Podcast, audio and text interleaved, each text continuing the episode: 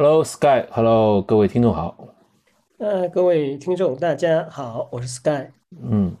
那么 Sky 今天先，我们今天前面讨论，我们就是说今天分成三个部分，对吧？那么今天先聊聊我们今天，嗯，又是一个振奋人心的消息，马拉松破纪录的那个事。对的，你来说吧。嗯，今天的话，大家应该已经看到今天的新闻了。我们中国男子运动员杨少辉在日本福冈啊，刷新了国家的这个男子的马拉松，呃，中国的这个记录，完成的时间是两小时零七分零九秒。然后的话呢，就是上一次呢，大家今天很兴奋的，应该是何洁在三月十九日在无锡马拉松跑出的两小时七分三十秒。所以今年我个人认为啊，是中国马拉松的一个大年啊，无论是对呃何洁来讲，还是今天的杨少辉来讲，都是非常非常嗯值得记忆的一年。呃，然后我看了一下新闻。今天这个杨少辉在福冈跑的这个赛道应该属于一个高速赛道，我觉得也是，呃，因为这样一个赛道，或者因为他身边的这些，呃，一起跑的这些人嘛，好像这个赛道他要求是两小时二十分的这个运动员啊，男子 对对对参加的。如果没记错的话，这个赛道是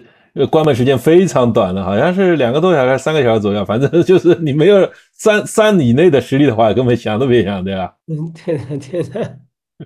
嗯，那然后的话呢，他的队友叫吉泰吧，两小时零七分零八秒，呃呃，说错了啊，两小时零七分零八秒是夺冠的这个人叫吉泰，他的队友应该是丰沛友，两小时零八分零七秒，啊，这个也是达标了巴黎奥运会，呃，我觉得这个呃今天是非常好的一个消息。另外的话呢，我也特地的把这个网上这个杨少辉这个图片放大看了一下，我看他应该是穿的耐克的服装。然后手上戴了一块高驰的 Pace Three，我觉得应该是 Pace Three 啊。然后特步的跑鞋，所以今年也是特步跑鞋的一个大年啊。应该是在这个何洁也是穿的特步，应该破的这个呃马拉松记录。然后杨绍辉应该也是穿的特步破的马拉松记录。所以无论对这两位队员来讲，还是这个中国的品牌来讲，我觉得今天都是一个大年，恭喜恭喜！是哦，就是说，其实我们上期在在上海，就是我们上期录那个关于上海马拉松那个消息节目的时候，其实我们录的比较早，就是后来后来就是一些陆陆续续消息更多，确定最后，呃，那次其实不管从，呃，就是那次上海马拉松成绩也是破国内所有马拉松记录的，对吧？对的。嗯，那个包括呃吴向东会长 吴会长，那个他这个成绩也是非常优秀的。虽然没有破国家成绩，但都几乎都是在中国马拉松成绩都是包括那个非洲人，他们做创造中国马拉松最高成绩。我也从来没想到在上海能创造马拉松，因为上海赛道一直是以男跑著称的，所以说明，所以啊，所以说明 Sky 你没有破三，没破三就是你的问题了，不是赛道问题，不能找借口了。按照按照今年的这个呃世界马拉松这个成绩来看，我觉得。呃，我望胆的这个预测一下，我觉得明年后年，我觉得男子马拉松有可能真的是破二，真的是破二。破二，我觉得基本上是肯定了。嗯，基本上肯定了，那个不用不用不用不用想了，觉得肯定肯定。像现在那个，呃，吉普图姆这个这么种状态，这个年龄，然后，嗯，今天其实下午还比了场瓦伦西亚马拉松，那个贝克勒达到了第四名，对吧？那个也是非常非常非常优秀，而且我觉得，就甚至我觉得，就算今年，就算像杨超辉现在中国国家马拉松记录，可能也不一定能保持多久了。呃，明年上半年，我我赌一下，我们可以赌一下，我觉得明年上半年可能还会被人打破。呃，我是这样觉得的，我觉得中国男子的呃马拉松运动员这几年，呃，无论是体制内的还是体制外的，出彩的特别的多。我也觉得他们赶上了一个非常好的一个时间啊！我只是好的时间说，那第一个，大家，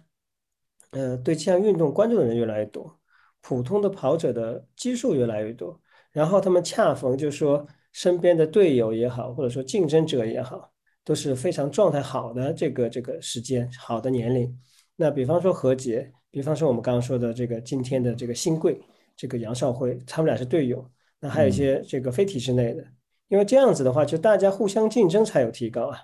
如果没有竞争，这个时代只是输你一个人的，所以你跑了也没有意思。所以我想今年今天何洁看到杨少辉破纪录了，他心里哎肯定会重新的燃起那种鼓那种战斗的这个这个这个欲望，对吧？我觉得明年应该也可以跑出更好的成绩来。就是就是刚才我又查了一下那个关于那个瓦伦西亚马拉松哈，我们不是说到贝克勒是拿到第四名吗？这次这次拿到第一名的那位又是两小时一分四十八秒啊，这个就是在国际马拉松赛事上，这也是这也是我记忆如果一记没错的话，去年的瓦伦西亚马拉松是基普图姆拿到第一名的，好像他曾经他曾经在这个上面拿到过第一名，然后。这个这个这个跑进二零二的这个成绩的话，也是历史历史第四个跑进了。嘿嘿嘿，就像我们刚才说的，这看来看来这个两小时这个关卡真的是也很快就会破了。嗯，对吧？这个真的是很激动人心啊。嗯，不过不过贝克勒这次能拿到第四名也是很非常了不起。对的。哎，说到这里啊，我们恭喜好杨少会以后，我正好哎，我我临时想起来，呃，在这个。上周上马比赛的时候，就说最后的中国男子第一名和第二名，呃呃，这个这个在冲刺跑的时候，然后后面的一个我记不清楚名字了啊，完了这这个这网上评论也蛮多的，啊，就说这个说吴向东和那个贾仁佳，对对对对对对，对，怎么了？杰夫你怎么看这个事情？这个很正常啊，这个这个就是说这个。假如人家自己也说的，他他的比赛就是他就是因为越野跑出身嘛，他是冲刺能力不足嘛，所以所以吴呃吴向东是场地跑出身，他就是冲刺能力强。那么最后最后你这个成绩不如人，你你这个没有什么可可以多说。这我觉得网上这些就是他们不懂，他们就看到最后好像啊被超过去了啊，你这个人家领你跑，你超过去，你这个很无耻的。不是这样回事啊，对吧？其实杰夫刚刚你说了，就是我希望我们的听众，嗯，和我们的订阅者，其实大部分都还是呃，就是呃，知道这个当中区别的。因为杰夫刚刚说了，因为呃，越野赛跑者的话，他是长距离的耐力型选手，就是他可以在很长时间内呃均匀持续的这种输出。但场地赛选手不一样，场地赛选手的话，他的这个爆发力和他冲刺能力会特别的强。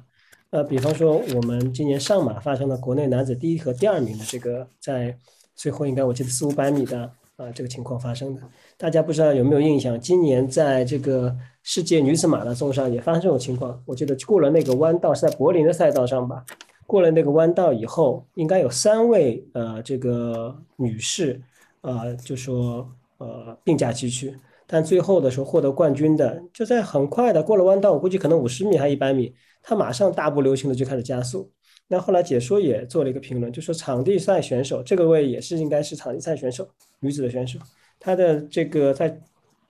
短距离的爆发力，她是非常的厉害的，她就可以当最后可以当一千米、八百米那样去跑。但是对马拉松选手来讲，可能就会存在啊这个这样的问题，就是他的在最后的冲刺阶段就不行。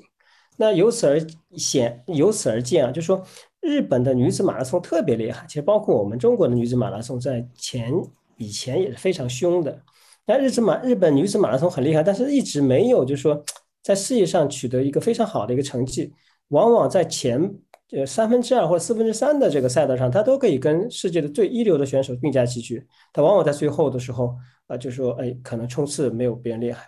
我记得我看到过，就说因为我们大家知道嘛，因为我们整体的身材跟日本。啊，差不多嘛。那日本女子呢，更加强调这个快步，呃，就是步频比较快，步幅相对来说比较短。但是你在最后冲刺的时候，或者大家比拼的时候，一般都是大步幅。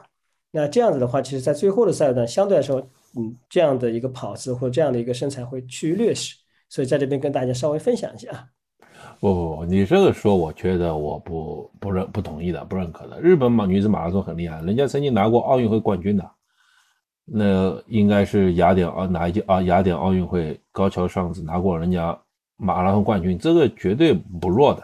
那最近几年就是说稍微有点下降啊，或什么，这个怎么说呢？我觉得也是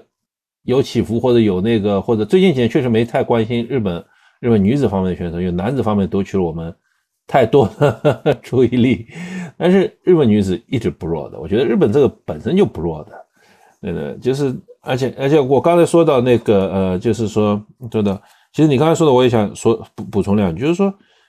你能够在就是在跑了一个马拉松之后，在终点前能冲刺，这本身也是能力啊，对吧？不是说什么，不是说什么，这有几个人能能？我们都知道，这个马拉松这个东西，如果大家都跑了就知道，这个马拉松你跑下来，其实到最后能提升十秒钟，都是一个巨大的 巨大的门槛，对吧？十秒钟那个多少秒钟，这个。吴向东就是就是在二幺零之外徘徊了好久好久，就差那么几秒钟进不去。那 这都是这别看他好好像这这好像冲刺很厉害，但实际上这马拉松真的是一个从四十二公整个四十二公里从第一公里就开始了一项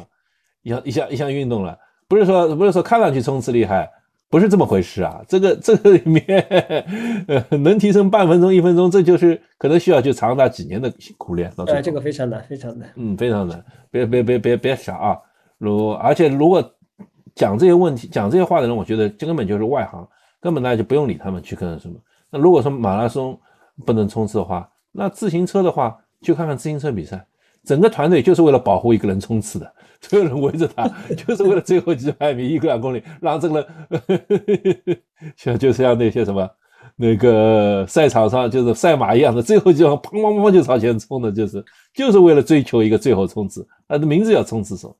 所以我觉得这种，哎呀，外行的话不用去理他，他们都是，当然也有好处，就是引起一些热议的话，也有利于这个运动的发展嘛，对吧？对的，那未必是个坏。群众基础越来越广泛了，嗯，所以说这几年的好的成绩也不断的涌现。嗯，是吧？好，那么讲完了这些呢，我们稍微怎么样？稍微呃，我们上一期节目其实我觉得我们还是呃追了个热门热点哈，然后也收到了很多听众的评论。我这边搜挑几个，我来我来聊几句。因为上次我们提到了 Sky 同志的那个 Sky 呃 Stride 对吧？包括 Stride do 双 strike，所以这次关于 strike 讨论蛮蛮那个。我首先首先首先呃那个有一个听众，这是我今今天我前面就这个周末他留的言吧，我前面没注意到，在做节目前面稍微瞄了一眼看到。因为周末我有点事儿忙了一下，就是他修正，他说了一下关于 strike 的功率训练是由 Paladino 这位叫 Maderia Maderia 啊，呃，这位听众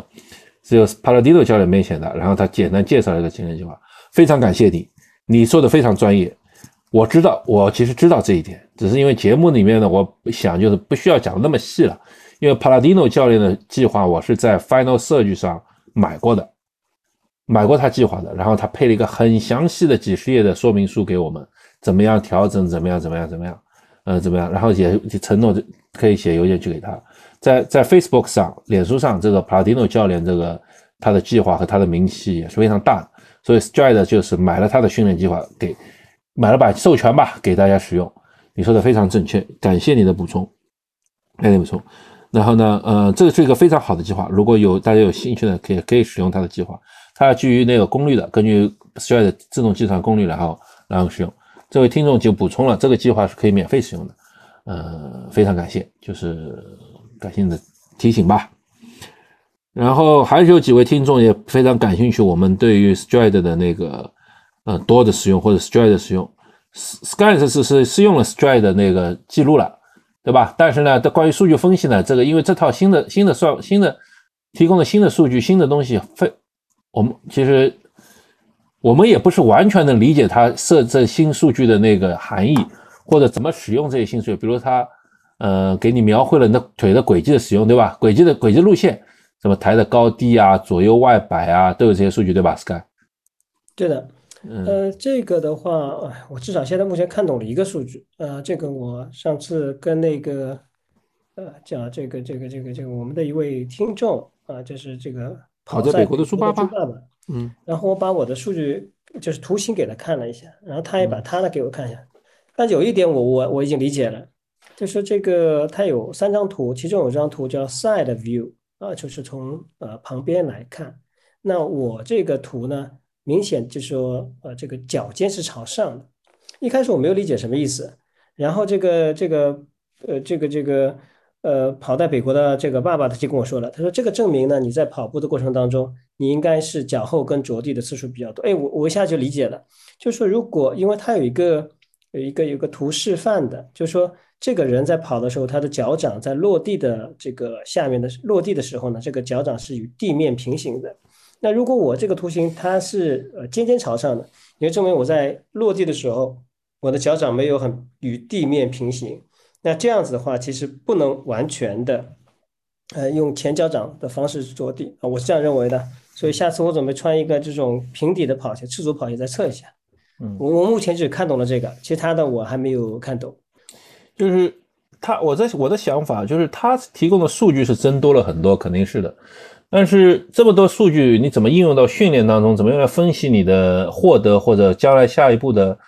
改进的方向的话，其实可能厂商是有他的想法，但是具体应用到实践当中，可能还需要一段时间的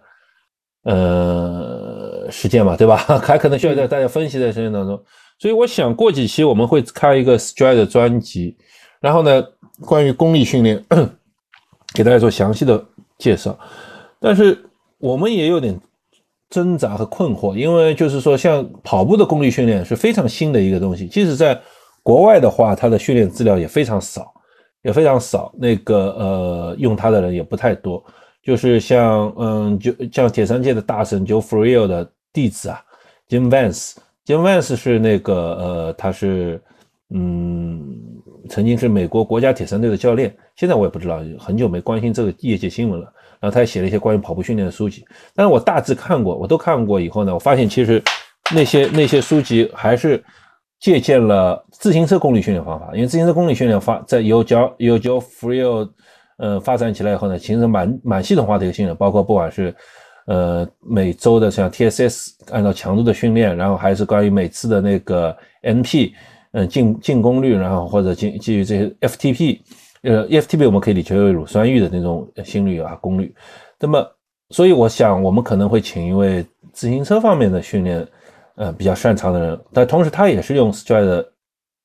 跑了很久。我们一个朋友，到时候我们请好以后呢，再给大家做一到两期的那个 Stride 功率分享吧。但是可能新的这个关于多的这些东西能不能应用进去，我还存疑，因为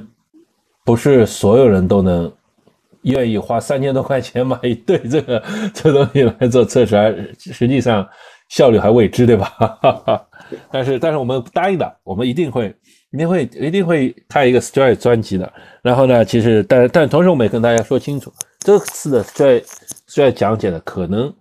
一套体系和自行车训练是会接近的。呃，如果大家有想法想，如果不管哪位在基于功率训练的，呃有有想法，比如说有要求啊，有什么？或者你觉得你也可以来讲的话，也欢迎跟我们留言或者跟我们联系，看看看看我们就能不能呃一起合作做一个专辑，争取做成中文世界里最全的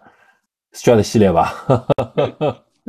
嗯，是这样子，就是说上次跑到北国办，我们俩在沟通的时候，他也跟我说了，我记得他要交两期作业呃给我，他非常愿意跟我们分享第一个基于 Stride 的功率矩的一个啊这个训练，他的体会，包括数据分享。第二个呢，因为他正好在这个这个国外，呃，这个呃这个纬度比较高的地方，他现在那边日常的话一个零下十几度，就说他也愿意跟我们分享一下，他在这种季节当中他怎么样进行这个室外跑的，他室外跑的时候他一般用什么样装备来武装自己？嗯，好呀，好呀，好呀。然后呢，就是也有一些听众跟我们分享了关于上马的一些吐槽，哈哈，我们就不引用了。这个有兴趣的可以去看看上期留言。反正就是这次上马呢，因为我自己亲身没有参加，所以我也讲不成。Sky 马跑得太快，所以它可能也不一定带有代表性。但是我就我知道这次上马是有点拉垮，好像比如说关于能量胶，我听能量胶的供应就不太充足。呃，这在上海，我觉得以上海的这个。呃，组织的话应该是非常不应该的，对吧？这个能量胶，嗯，好吧，这个还有什么要说的吗？Sky，我觉得没有，我觉得没有。我们上期的留言呃非常多，有很多留言也非常有质量。然后我印象比较深的，除了一些比较专业的以外，还有一位应该是位女士小姑娘，呃，他你申请了这个做上马的志愿者，但是可能最后因为身体的原因，呃，这个没有办法。在赛场上，但是呃，我也借这个节目的机会在这里向你表示谢谢。明年再来。好的，好的，好的，挺好。嗯，那今天呢，接下来就继续我们的新手系列吧。那个前面我们花了点时间，然后今天就讲一讲，就是关于跑步新手的话，呃，或如何获取正确的跑步知识。因为我觉得这点也蛮重要的，就是现在大家很习惯通过网上了解很多知识，不管是呃跑友啊，或者一些呃群啊，然后跑团啊，或者公众号啊，像不像以前就是像跑步类的专业媒体还比较多。那么现在就是关于通过播客、通过 B 站、通过短视频、通过这个，那我们就聊聊，就是说呃一些怎么鉴别吧。因为网上的信息有时候看起来也真的是，要么就是一个一个话题反复讲，我还要，要么就是那个呃就是你也未知真假。所以我们现在简单就聊聊我们对这方面分享吧。Sky，要么你先来。是这样子的，就说我个人的嗯，其实呃这个路呢走的不是特别的好。因为我一开始就是凭着一腔热血啊，觉得别人跑能跑，我也能跑啊，就自己出去跑。然后呢，在呃这个后续的话呢，就说啊，因为身边有些朋友跑的比较好啊，所以想问一下朋友啊，这个朋友应该怎么样去跑啊？最后的话呢，就说在网上啊，这个一些帖子里面啊，去看一下。完，我那个时候跑的时候，正好就说呃，经历了这个赤足跑的这个阶段。也出来了这个 MAF 的这个训练法，呃，虽然我也去参加了一些，就是说训练营，但是其实没有很踏踏实实的、很静下心来说啊，为什么啊需要这样去做？所以我在跑 M F 的时候就一直控制心率啊，就是一直啊一百三十五啊，你生病了你就要加一点，加五个或加十个啊，减五个或减十个，来把你的心率控控制下来。那那个时候只那个时候这个训练有用吗？我觉得回顾一下，哎是有用的。那可能把我的有氧基础打得比较好，但是其实对我整个速度的提升，我的这个肌肉的强度其实是呃没有特别大的帮助的啊。今天回顾来看啊，那可能最近几年呢，就说啊，嗯，你发觉你也成绩也提高不了多少了，或者你没有很好的成绩，那我就静下心来可以看一些书，那呃从一些书本当中，呃相对来讲可能更加系统的把这些知识呢给捋了一遍，你也知道呃为什么需要这样去跑。那这样跑对你有什么帮助？同时呢，就说，呃，这个我也请了呃教练，因为我请的教练时间蛮长的，差不多有一年半左右，所以跟教练的沟通过程当中呢，你也会获得一些相应的知识。那呃，我的获得知识体系是这样子的啊。那我我个人认为还是要先看一些书，肯定是书是比较重要的，还要耐下心来，静下心来看一些书。嗯，对对对。所以，就关于如何获得正确的正正确的跑步知识啊，就是我觉得最重要的，就像 Sky 刚才说的，还是要看一些书。嗯，不管是现在以前呢，就是呃，在若干年比较流行的是叫 Advanced Marathon，就是呃，我不知道我忘了中文名字叫什么，这是一个关于嗯跑跑步训练说，以前那个卢湾跑团的，卢湾跑团应该比较全国知名吧？这虽然是上海的卢湾卢湾跑团的那个创始人米高。他曾经做过一系列分享，他或者他的训练体系结构就是基于 Advanced Marathon 这个开始的。然后呢，呃，我和 Sky 这个以前的那个马拉松训练体系来自于那个汉森兄弟，对吧？汉森，汉然后汉森兄弟的一些一套体系。那么，呃，我们也我们也做过一些一些一若干一段时间的训练。然后 Sky 也是通过第一次通过，我记得我们分享过吗？我们应该分享过吧？Sky 第一次通过跟着汉森兄弟的训练计划跑到。提从四小时外提提升到三小时二十分左右，对吧？对，那个蛮是蛮进蛮大进步。然后现在国内就我知道，就是国内比较流行的体系是那个叫丹尼尔斯的体系，包括台湾人也会比较倾向于丹尼尔斯体系。这都是一些具体的马拉松训练方法，对于我们新手来说哈。但是呢，我但是哈，我觉得我对于我们新手来说，这些也不是需要太关注，知道一下就行。我觉得关键关键新手还是要学会鉴别，就是说呃。跑友说的对不对？对吧？网上看的信息对不对？那么多跑步视频，我看谁的？那么，比如说 B 站，我知道很多很多人都会 B 站去看那个黑影的 TV，对吧？然后也有很多博主在那边能更新很多关于关于训练内容啊，关于什么？就是说，但是我们我个人哈觉得就是说，嗯，个人的经验分享还是非常个人化的，非常个人化的。就是就是呃，我随便举个开玩笑例子，就是以前有人就是吴向东那个，人家人家在那边问他一个问题，就是关于跑步训练的问题。吴向东回答了一句什么？我不知道呀，可能是跑少了吧。那么这这个这个，我觉得是是是一个很很在在网上经常流传，在马拉松界流传他这个截屏做表情包。但是他说的是没没错，就是说你如果你是一个五小时开外想进四小时的人，去问一个两小时十分的人怎么训练的话，我觉得人家可能可能多半是回答你，要么你再多跑点，你 你先把你的跑量提上去，对吧？就是就是 这样，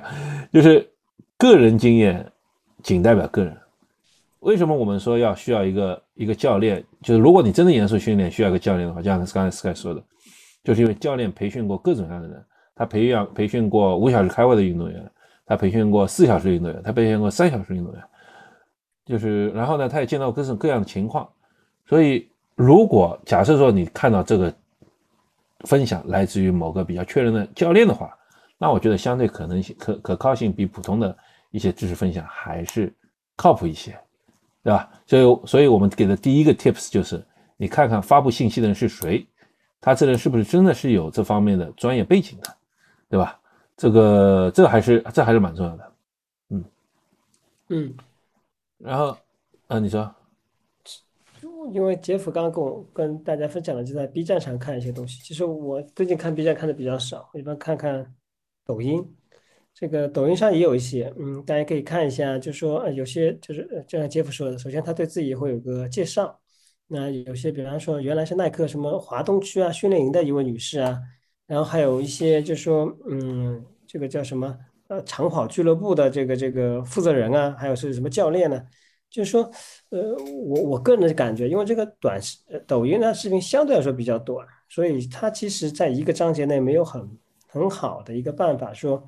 呃，让你可以全部的去啊，就比较系统的可以这个章节一个章节去把它给呃看下来，呃，那我所以，我有时候看到这种视频我就直接划走了，嗯，我不太会在这个上面停留太别长的时间。所以通过这两点比较的话，我还是对推荐大家看一些，就尽量先来看一些长视频和 B 站上面的。就短视频的话，其实收收集到这个信息啊，这个还是有有限的。是是是，这是你刚才正好引出我想说的第二点，就是说，呃，我刚才说到了，就是你要看看介绍这个知识是谁，他是不是有相关的背景。然后，当然了，你觉得愿意听一些专业运动员意见也行，你愿意听一些专业教练的意见也行。然后呢，就是看。在这个视频当中，或者在听他介绍当中，他不能不能把这个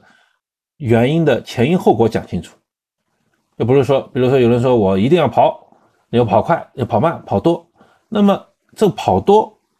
跑量多，这这句话是永远正确的。那么多多少呢？像比如说现在有流行的八零二零训练法，那么就是大致上就是说，低低强度有氧占到百分之八十，然后高强度的那占到百分之二十，这是一种做法。然后呢，也有人说到，就是我们可以不跑不跑强度，只跑跑量。那么基于什么呢？那可能是基于我们以前以前是博客里讲过这个讲过这个呃主题的，就是基于一些科学研究，他认为就是说呃我们可以只用跑量方式，然后再基于他的那个论文研建立一个模型，给你一套嗯跑量和配速之间的平衡，就一套公式来让你达成那个你的训练目目标。比如说，你可以每小时每个周跑一百公里，然后按照七分配速跑，这就六四五吧，七分可能慢了点，一百公里没有七六四五吧，然后你可能就三个月以后、四个月以后，你就能跑进三或者跑进三三零，就带上这个意思。但是这至少是它是有一套理论体系在的，才是根据一些他的研究，根据他们或者还有一些研究表明，就是说超过五十岁的人就要进行强度跑。但是因为进行简单的强度训练的话，是可以有更有助于你维护体能，然后。更有助于维护你的体能，然后他就举了一些相关的研究，那么这都是可以把事情的来龙去脉讲清楚的文章或者知识分享。这个我觉得，然后他他同时也是提供了你可能提供了你不同选择方式来选择，而不是只是说我这个就这么好，就是你要就要这么做，这么做就是可以让你提高快快快，嗯，那是标题党是用来吸引眼球的，可能并不是那么。就并不一定没道理哈，但是可能是要到有基础人才能吸收那样的知识，而没基础的新手呢，可能还首先理解清楚原理，然后再根据原理再进行选择。但我也可以再举个例子，就是说曾经有朋友问我说，呃，我想买个号码带，有没有必要？跑马拉松。但号码带应该知道嘛，就是一根带子围在腰上，上面有那个两个扣，可以把那个号码布，嗯，就是站在上面，呃，就是用。那我就我会跟他解释说，我说号码带首先是来源于铁人三项运动，铁人三项运动为什么用号码带呢？因为他在骑车的时候呢，他的号码布啊要放在背后，因为像骑车的时候，他号码可以让教裁判看到。那等到跑步的时候呢，他就要把号码带号码布移到胸口，这样呢可以让这样就是都不同赛段的要求。那铁人三项本身就是可能就是争分夺秒运动，你不可能用别针把它扣别在背后，然后到呃，然后到骑完车再把它解下来，再去把它移到胸口，那就太麻烦了。然后所以我们就有这个装备叫号码带，你把它结别在这个号码带上，然后骑车的时候呢，把它甩到身后，就让裁判可以看到。然后有呃骑跑步的时候呢，把它转到身前一移就移过来，那个呃一移移过来就很方便，一秒钟就完成了。那至于你跑马拉松，因为你这个整个过程当中你的号号码布都是要别在胸口的。其实号码带并不是一个必须的选项，但是呢，如果你从嗯维护为了保保护你那个一件那个很贵的衣服角度，或者你想调整 偶尔会调整一下你的上下，因为有人为了拍照嘛，会调整一下它的高低啊，会调整下，那么你用号码带就蛮好，而且号码带上一般也会多几个呃多几个小那个叫什么松紧带，可以把能量胶绑在上面，也方便你带能量胶。那如果这两者之间你平衡一下。那号码带也不便宜，几十块、一百块都有。那么你觉得合适哪种选哪种？那我觉得就是呃，也有朋友说啊，这就知道为什么该怎么去选。就是举这个简单例子了，就让你知道，你你你作为新手来说，你不知道怎么选择的时候，那如果有人能够帮你把它来龙去脉讲清楚，原因为什么这么选择讲清楚，然后每种选择的好处坏处讲清楚的话，那么我相信这是也是一种比较相对来说，嗯，正确的知识，对吧？嗯嗯。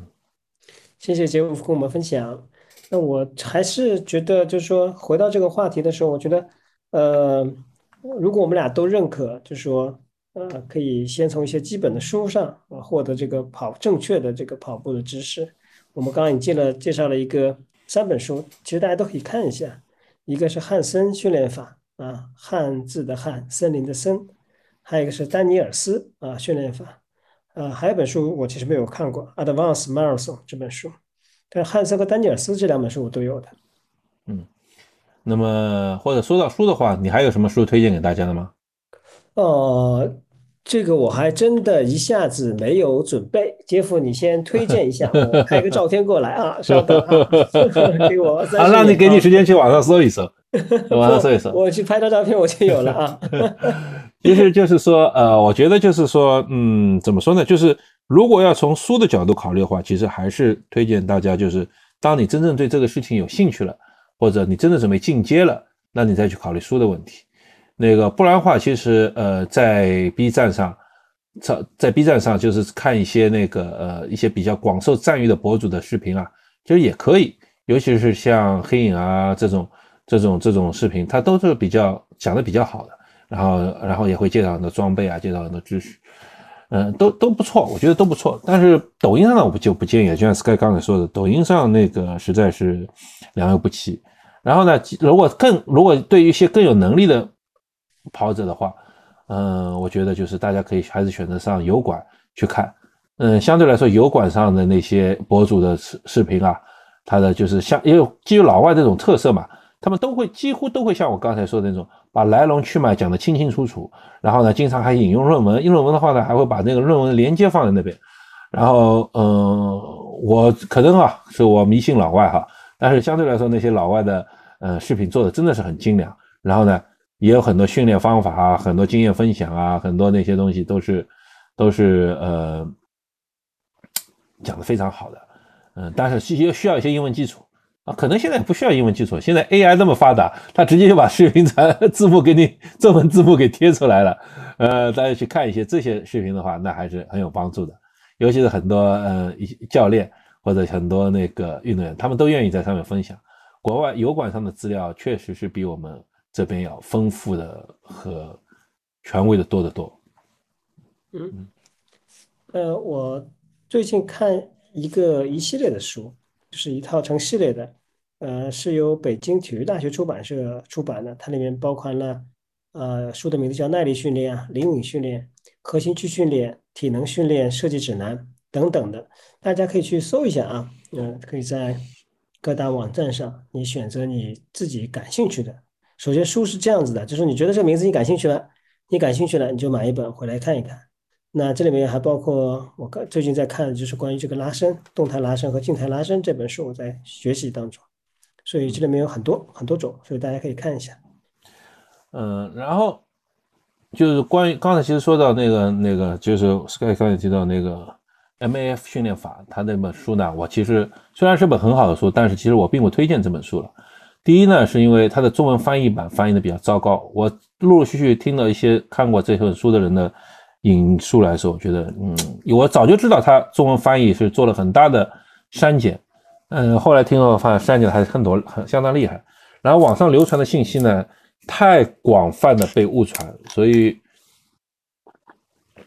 造成大家对这个训练法，嗯，有很多有很多误解。哎，我觉得呢，与其这样，还不如不训不采用它。其次来说呢，就是那个 M F 训练法本身，也就是呃基于低强度的有氧训大量有氧训练为主的。它这个方法在提出的时候还蛮先进的，到现在这个低心率、低功率、低心就是低强度有氧训练法，就是已经深入人心的情况下，也不见得像当年那么叫什么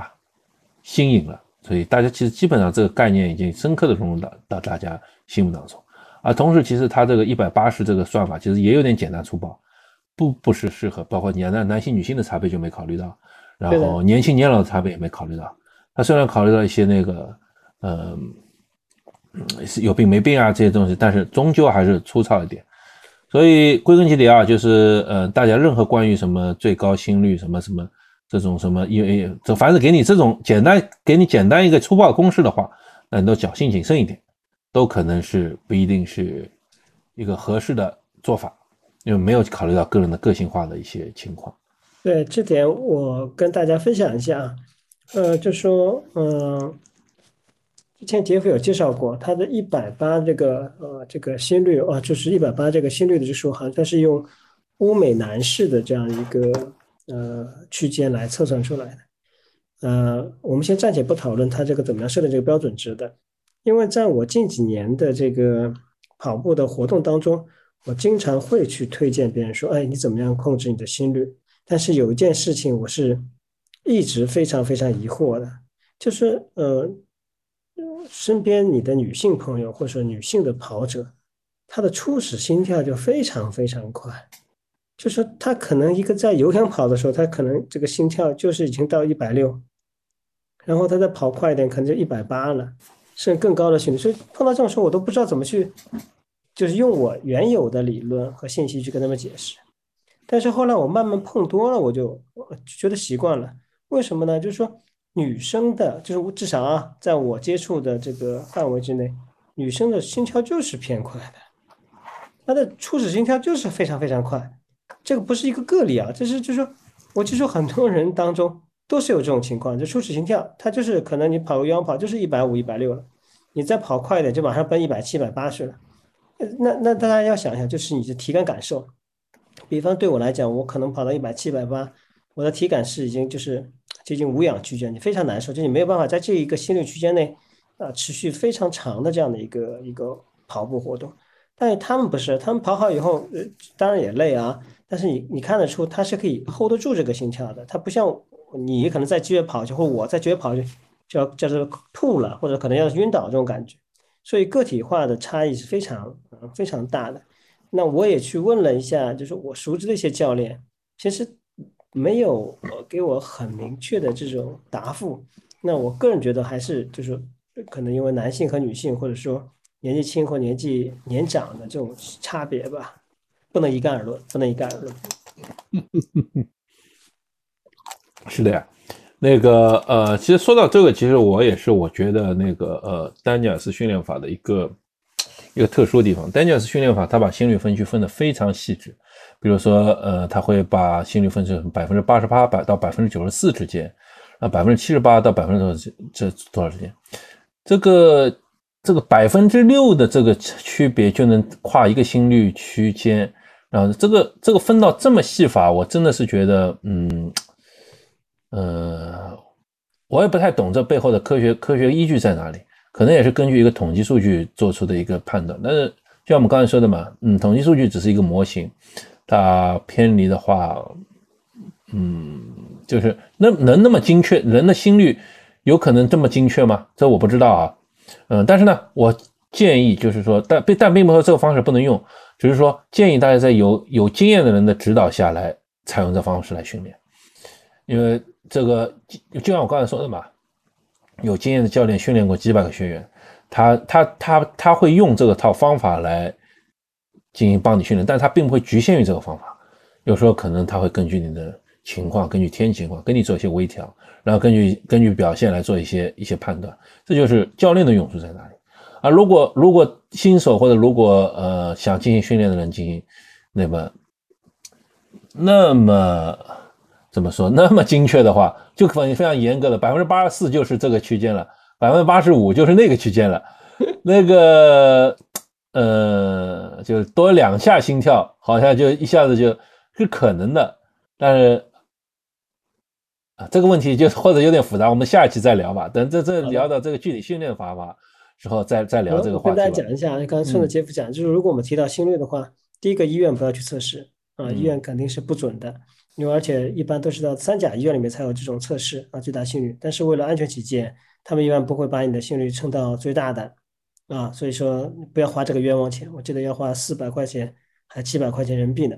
啊，那大家不要去这个地方去测你的最大心率。那另外的话呢，你要测最大心率，无论是呃体育馆还是研究所还是训练营，最好都是有，就是说你的跑友或者说你的朋友在身边，因为这是一个。把自己的身体逼向一个呃小极限的这样情况，所以呢，最好是有专业的人陪同下的会比较好一些，好吧？嗯，给大家建议啊。然后大家也千万不要自己去做什么最大心率测试，这个风险远远大于收益。而且我可以告诉你，你这个测的话，一次测一次也是没有用处的，必须是测好多次的。所以不要不要，最尽量不要去做这么做。我们今后可以用其他方法来来来，这个这个就是，呃，所所以所以，假设说有跑友跟你说你要去测个最大心率，你去四百米跑道的跑话，或者像这样全力输出的话，你千万不要去这么做。就像我们，嗯，其实可以理解这道理，不要把这个人体逼到极限，极限的话非常容易出出问题啊。嗯，OK，嗯，然后的话呢，我听了很多杰夫的好的建议。那我们也会互相交流的，所以我想问一下 Jeff，，就是说在你看了那么多书以后啊，回顾你的整个这个跑步的知识获得，你的跑友的建议对你来说是是什么样的一种建议呢？是一种心理安慰剂呢，还是一种专业的知识的输出？哎，你这个话题其实挺有意思的，我今天还在还在和人讨论这个事情呢。首先，我先我先广泛言一下，就是说，呃，就是为什么，就是我有有上次我在跟人聊天，我说我报马拉松训练营。那接着就有就有人跟我说：“你自己不是就是教练吗？你自己当年不是考了那个铁人三项教练？你为什么还需要别人别人来给你做教练呢？你自己训练自己嘛，对吧？”呃，那么我我就说，我管不住自己啊，对吧？就是说，其实挺有意思的一件事情，就是这也是一种知识的诅咒，就是说我。比如说，今天我去跑，我去那个呃超级金星上了一堂单车课，我对单车我方面应该是蛮专业的，就是我不管理论知知识，这就是这就是那个，还是骑行能力都还可以，都还可以。那么当教练在上面指导大家骑行的时候，我脑子里就充满了各种吐槽的欲望。就比如说，他说站起来骑，然后我就注意到他其实自行车设定的不对，他自行车设定不太对，然后呢？骑的时候呢，他说啊，我们在骑的时候，就是站起来骑的时候，我们要加速，咔咔更加速加快。那时候那个时候，我心里马上就闪过一个念头，不能这么做，因为什么呢？伤膝盖的。这样就是站起站立起来时候，骑的时候再加速的话，非常伤膝盖的。但是呢，啊，这个就是说这个伤害膝盖。但是我我就是这就是就我了，就不会这么去做。但是这未必就应该我不那么去做。那为什么呢？就是说，其实像动感单车这种课，一周才一次嘛，可能大部分人可能一周才上一次。撑死一周上两次了不起了，这不像我们那些骑行的人，可能我们我我还没做到正程，但是有些有很多业余业余爱好者，他可以骑到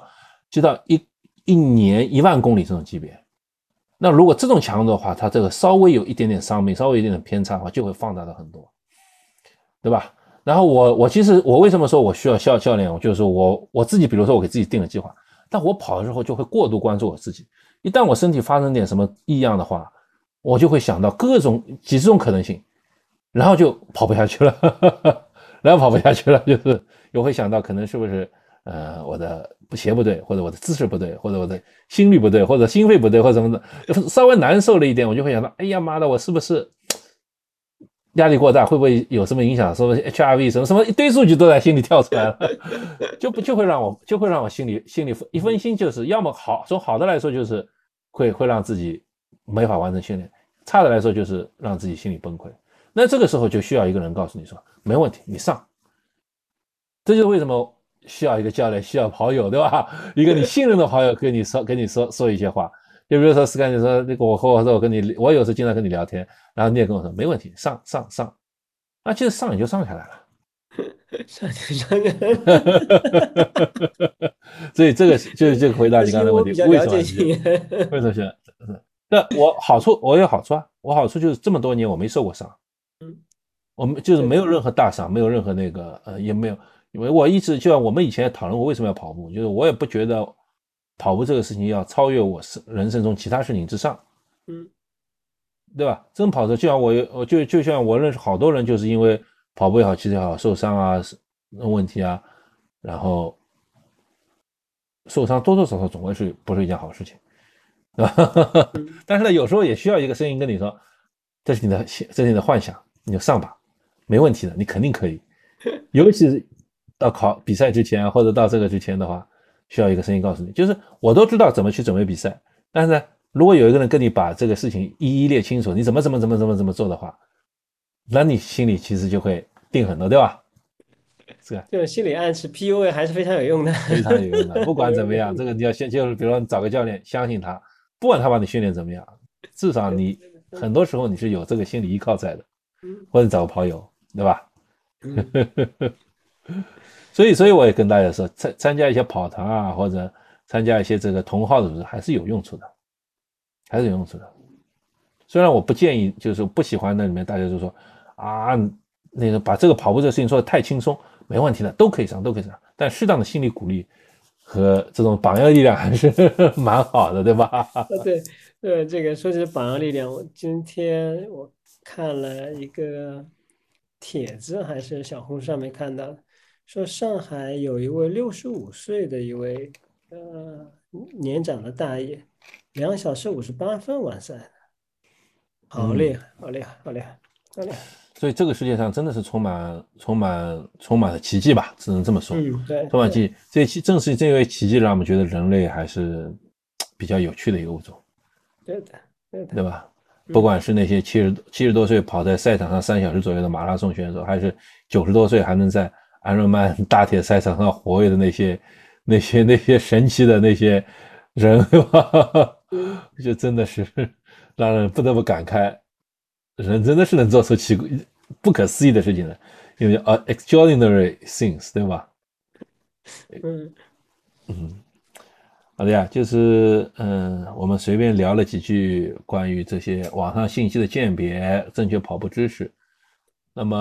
呃，Sky 还有什么补充的吗？有没有？我觉得今天我们最后，如等会时间到的话，我们俩可以分别把我们呃针对这一章节如何获取正确的跑步知识，从你和我，我们各自用一段话去把它做一个